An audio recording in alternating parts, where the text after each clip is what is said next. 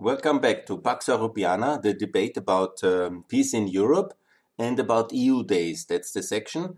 And now we are discussing about the 29th of March.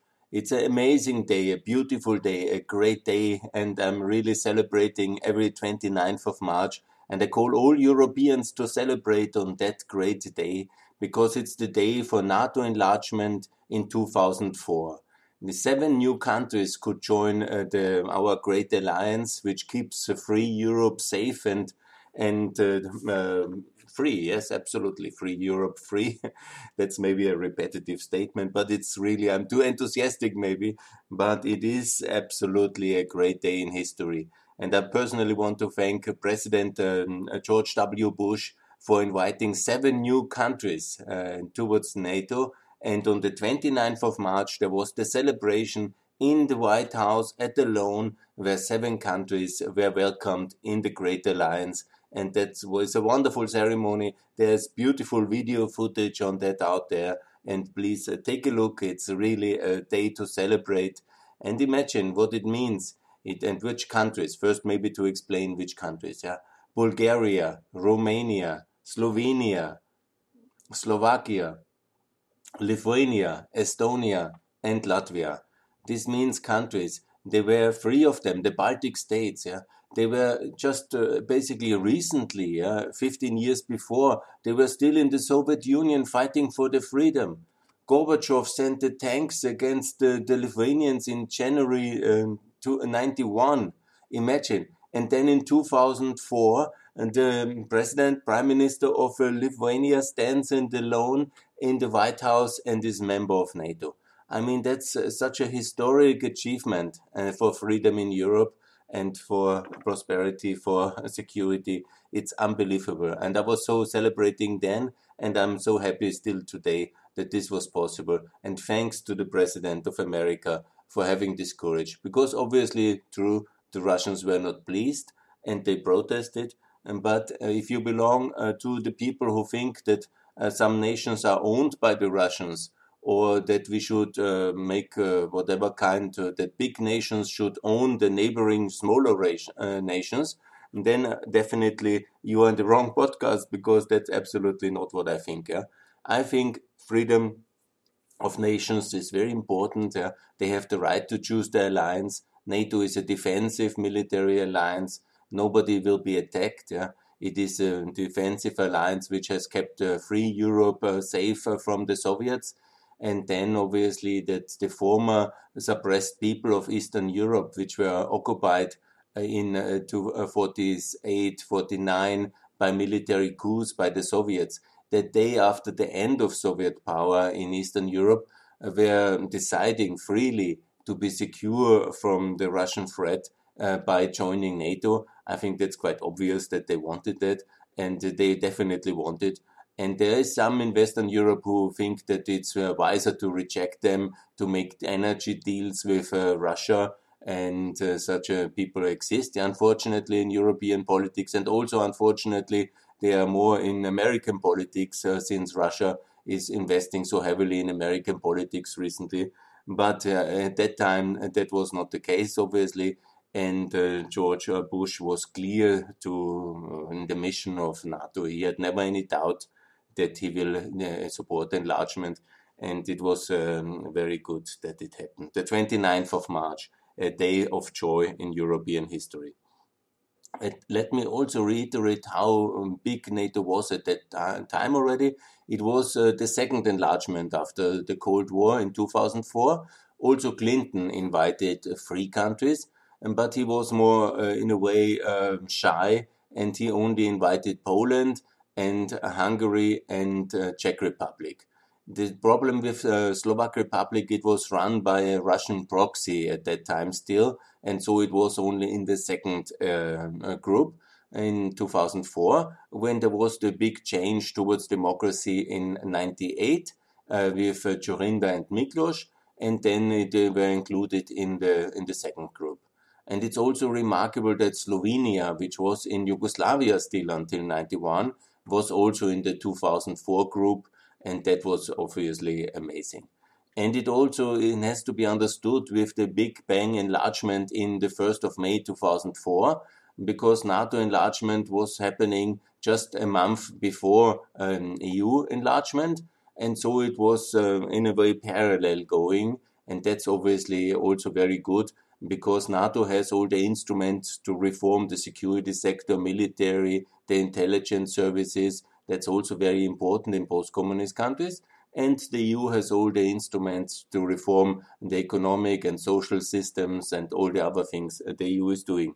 And so basically all the countries which were coming to the European Union were also in NATO before. And so this parallel um, consistency of EU membership and NATO membership it was absolutely the case. And that was, of course, very positive for the Big Bang enlargement of the EU, then also in 2004. 2004, in many aspects, really a day of joy for me personally, for the people of Central and Eastern Europe, for all Europeans, for all people in the free world, because of these major achievements and breakthroughs of NATO and EU enlargement. But let me uh, celebrate this moment in the White Lawn, in the White House lawn, George Bush standing there with many countries of, um, of um, with seven new members. It is such a momentous moment in the world's history. I cannot more than um, just say, watch this video, celebrate and together, and it is such a, a great achievement. Obviously, George Bush was in this period also in in Iraq. Uh, there was the Iraq War before, there was also uh, the um, effort uh, from uh, to build the coalition against terror in after the terrible events of September 11, when NATO first time triggered Article 5.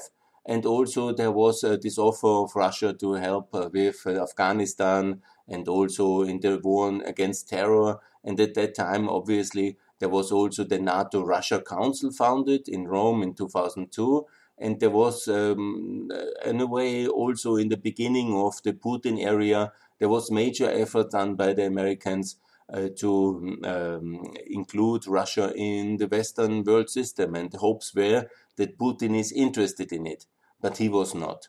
There's a constant myth that we that the West has uh, rejected Russia or offended Russia, but this was not the case. There was major effort to include uh, Russia in the G8, yeah, in the WTO, in all the world uh, governance system. But it was the Russian choice to go for an autocratic anti-Western model.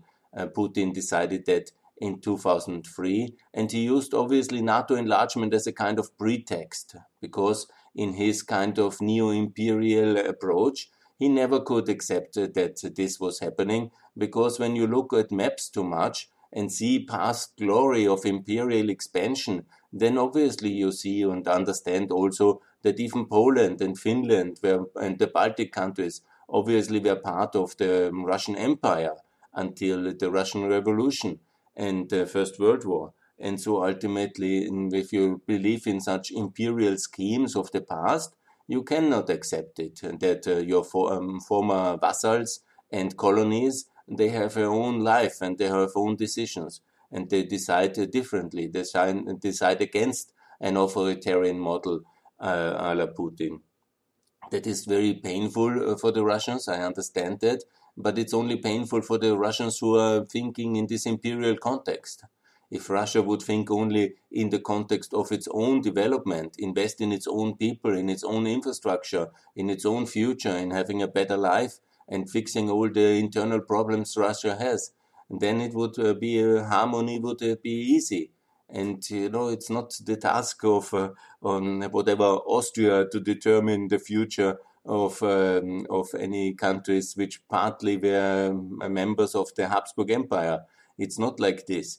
And if the Russians think they are the second Romanov Empire or the third uh, Soviet Empire or whatever kind of uh, concept of imperial expansion and control of the neighbors is there, then obviously we will always have uh, this kind of constant conflict with Russia.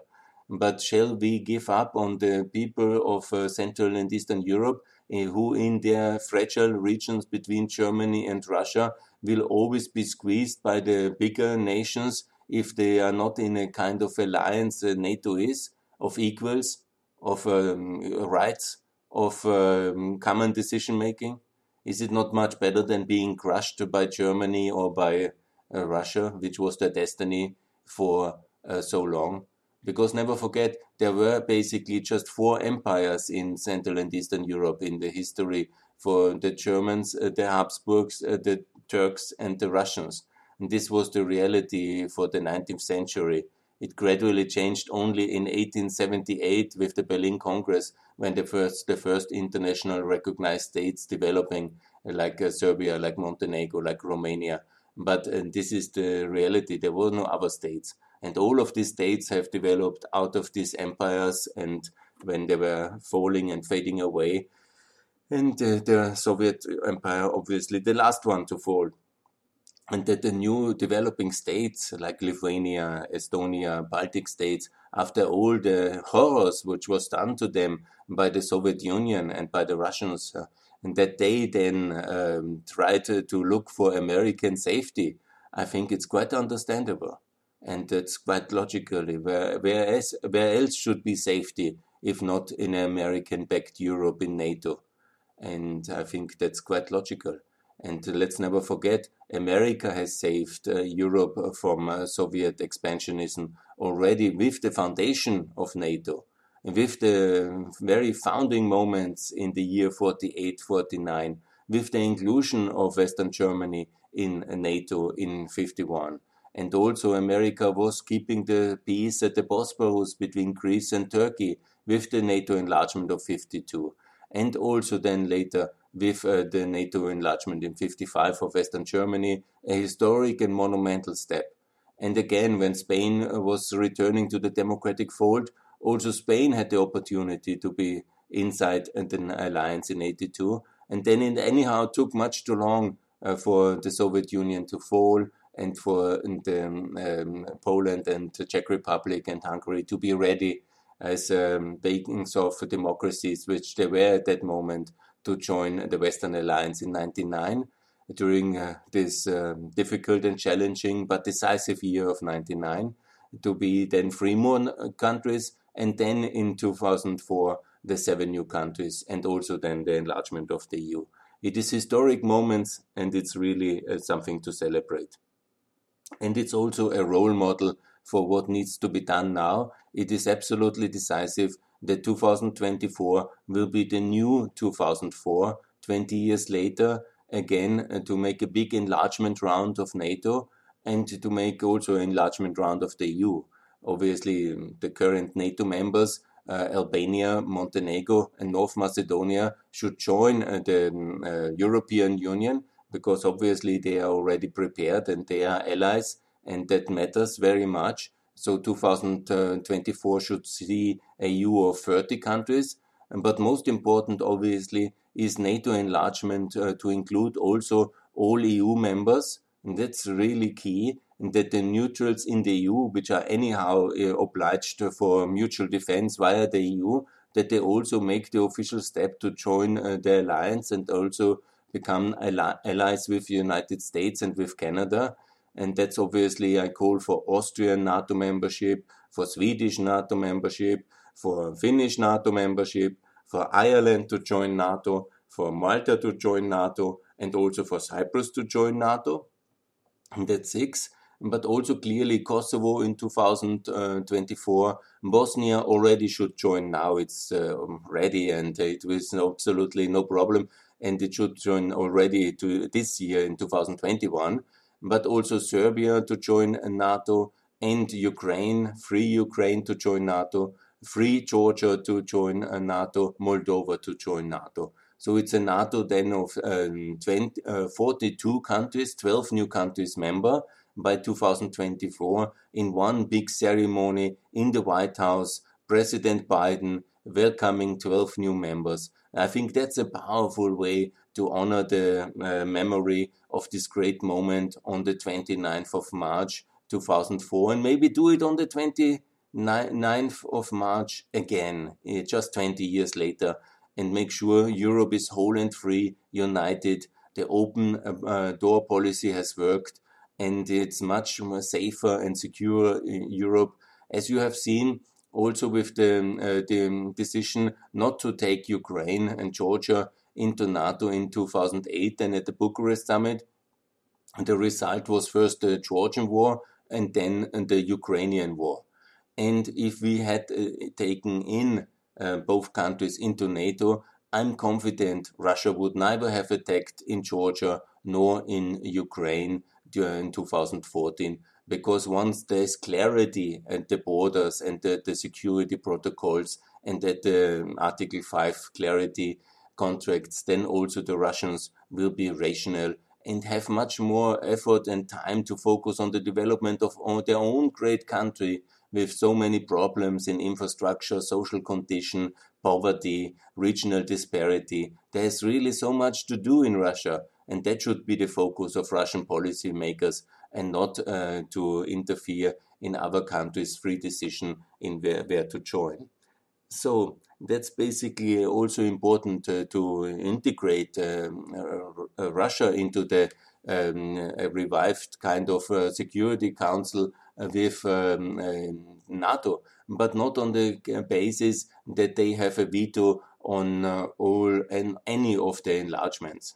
And that I think is totally wrong the idea of a Gorbachevian uh, promise uh, not to enlarge, I have already refuted, and it's actually never happened.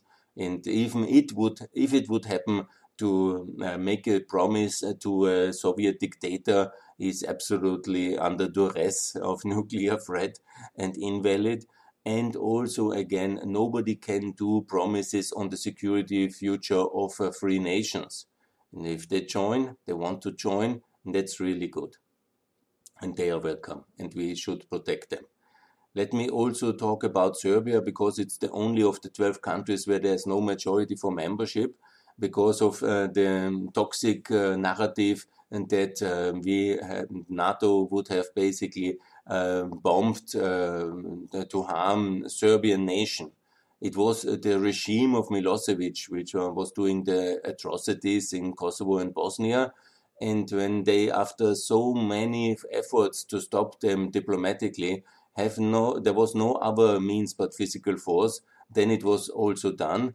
And it's also the Serbian nation, which became a free nation because of uh, only the liberation and the intervention of 99 can explain the fall of Milosevic in the 5th of October 2000. So the freedom of Serbia, which is now more or less, yeah, um, all this toxic narrative, a free um, European society. It is only explainable with uh, the um, fact uh, that uh, NATO intervened and Milosevic is gone. He was a terrible dictator. If anybody has some kind of positive things to say about him, then anyhow, it's not the time for Europe for people like this, yeah? because that's a terrible dictatorship of brutal atrocities.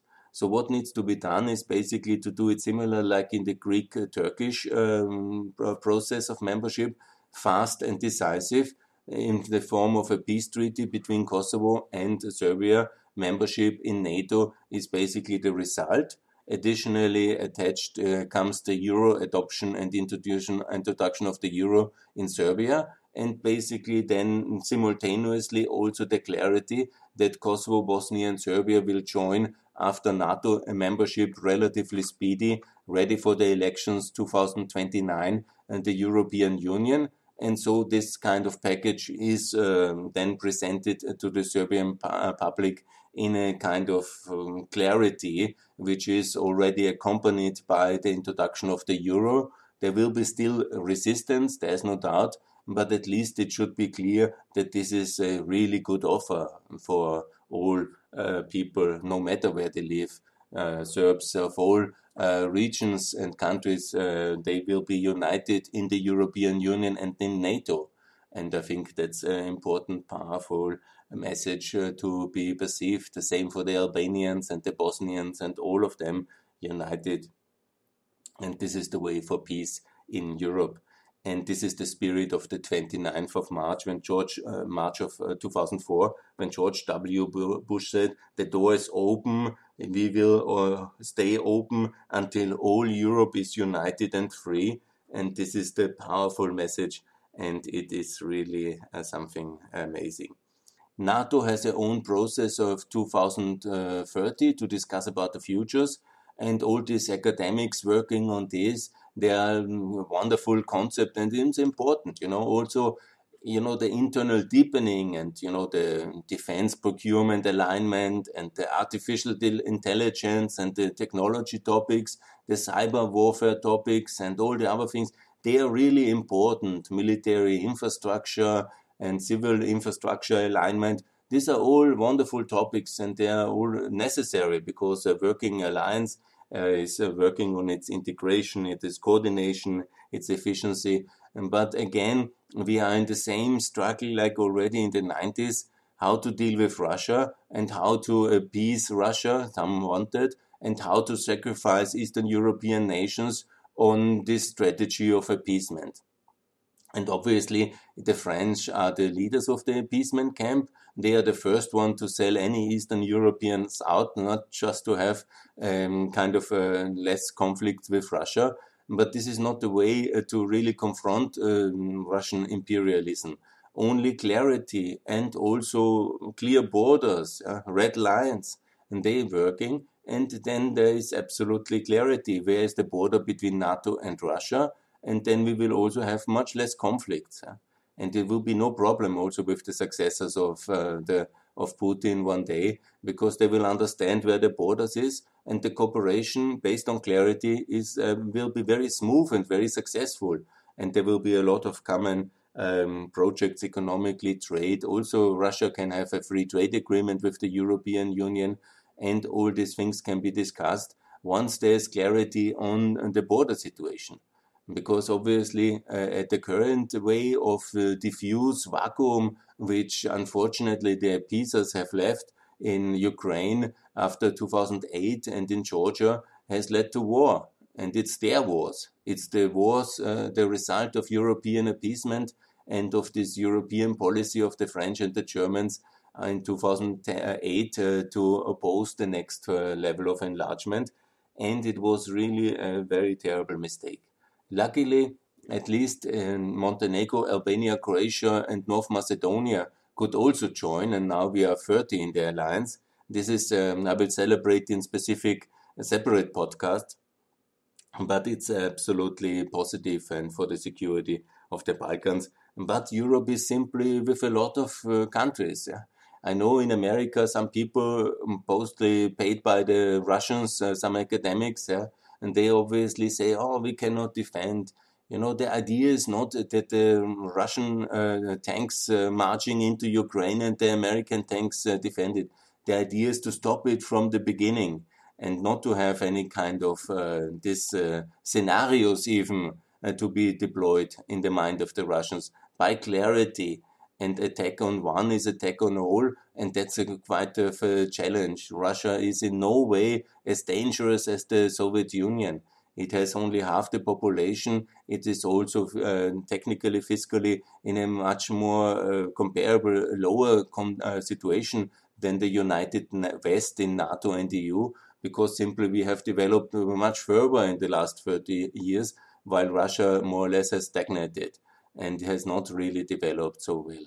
And if Russia wants to do a nuclear war, okay, I don't think they will start it because of the membership of Georgia. Uh, if it's happening, it's um, basically it will be anyhow confronted by the Americans, and the logic of mutually assured uh, uh, destruction applies as it has applied in every single day uh, since uh, the 1950s, uh, since 49, when Russia had also the Soviet Union had also nuclear weapons. So the real, it always leads to self-destruction. So as uh, there will be no aggression done against Russia, just uh, um, uh, in a way, there will be no military attack. So there is no need for any kind of escalation like this. So anyhow, that must always be mentioned because it's always in the back of the minds of uh, people because Russia works with this intimidation and with this constant threat level. Just recently, again, Lavrov said about uh, breaking off relations with the EU and all these kind of fantasies. That will be never done because we are the best consumers of Russian energy. We are paying most of the Russian development with our energy consumption. Anyhow, half of the Russian budget is uh, directly paid from European energy consumers. So destruction or even breaking of relations is completely out of the question given the power disparities and the fiscal fragilities of the Russian Federation. And so basically that's a nonsense. A new enlargement wave, uh, hopefully now President Biden, who is a very strong pro-Atlanticist, will be able to declare a new Biden doctrine, like the Truman doctrine, uh, to include uh, all the countries uh, in the open door policy and not to do it similar like Clinton, delay everything, but make sure that Bosnia is in NATO and also then Kosovo is in NATO, first in the Partnership for Peace. That's already now in 2021 necessary, together with Cyprus, in a deal for mutual recognition that's quite simple because also the Turks want to be closer again to the West, seeing the decline of Russia and the stronger return of America is no longer rolling back. So basically, a new 2004 is possible, and the celebration moment, similar to that uh, moment of the 29th of March, it's absolutely necessary as well because it's utterly, entirely unfair to leave uh, the countries of um, Eastern Europe uh, to be dominated by Russia if they don't want it. And nobody really wants that. Yeah? So even the Serbs who have a kind of tendency to say uh, we, they are pro um, Russia, I have made already several statements about it. You know, when you see that in Austria alone we have 300,000 Serbs, and in whole Russia there are 3,000 Serbs. So this kind of political narrative that there is this kind of internal love is not substantiated in any kind of technical, physical kind of uh, travel or immigration patterns. So I don't think that this is really widely shared um, by the middle class or by the real people down there in Serbia. It is a political narrative of uh, some uh, historic uh, um, kind of allegiance which in reality is not substantiated neither by trade, migration, travel patterns. It's just something which depends really on the political leadership of the country. And when we are very serious with the political leadership of Serbia, I think they will be also very clear that they really want to join in the West. And EU and NATO membership is basically the same.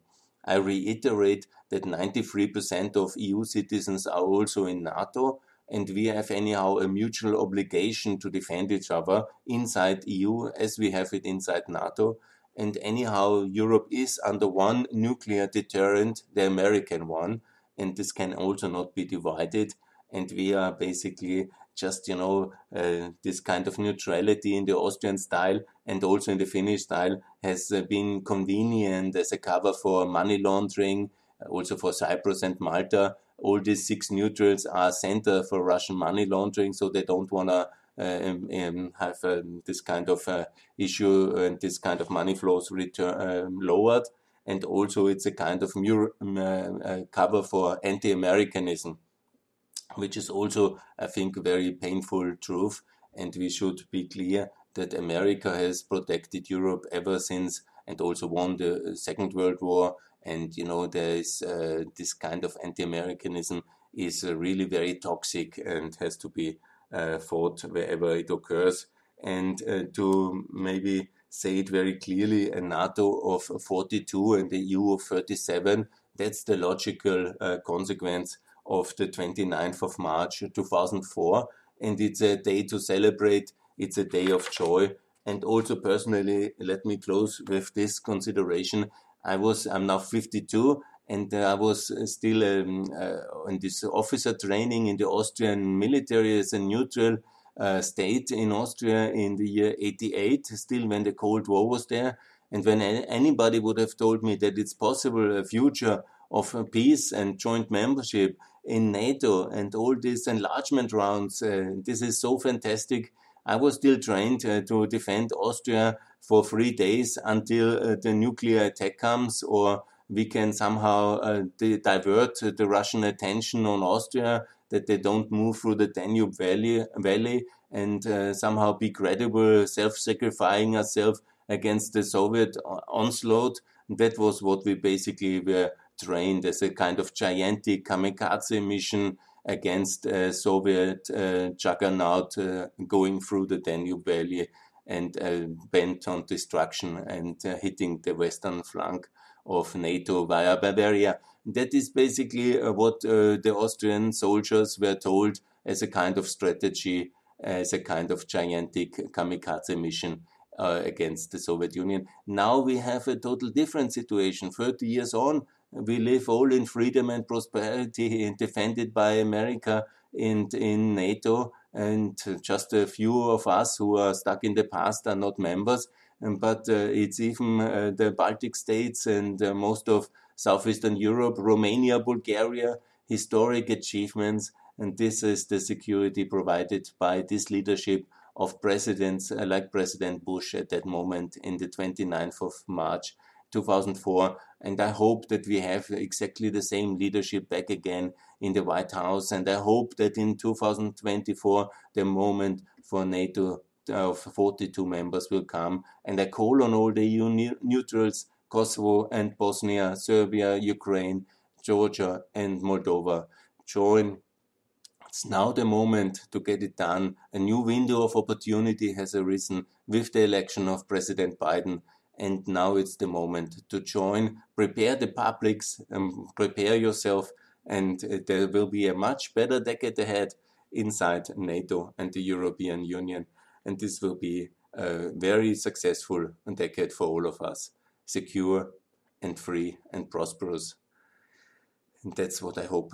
That's the hope of Pax Europiana, a new 29th of March 2024, then 20 years after that great moment to repeat the miracle of NATO enlargement. And let me close the seven countries to congratulate them from the Baltics to Bulgaria, Romania, Slovenia, Slovakia. Well done, a great moment for Europe and amazing um, point for freedom in Europe.